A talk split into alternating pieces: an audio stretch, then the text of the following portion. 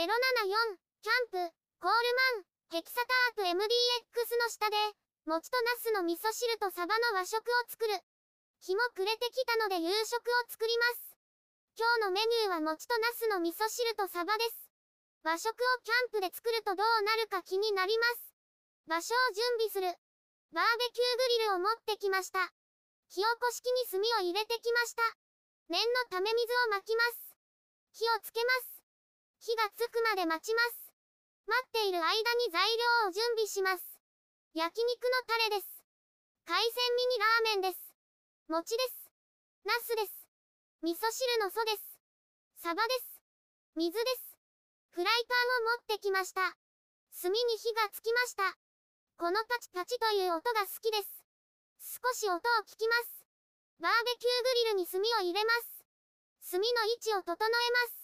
網を乗せます。バーベキューグリルを移動します。場所が整いました。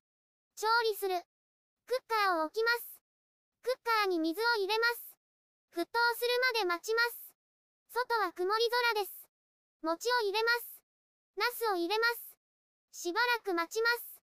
炎を見て癒されます。餅ができたので食べます。柔らかくて美味しいです。フライパンを置きます。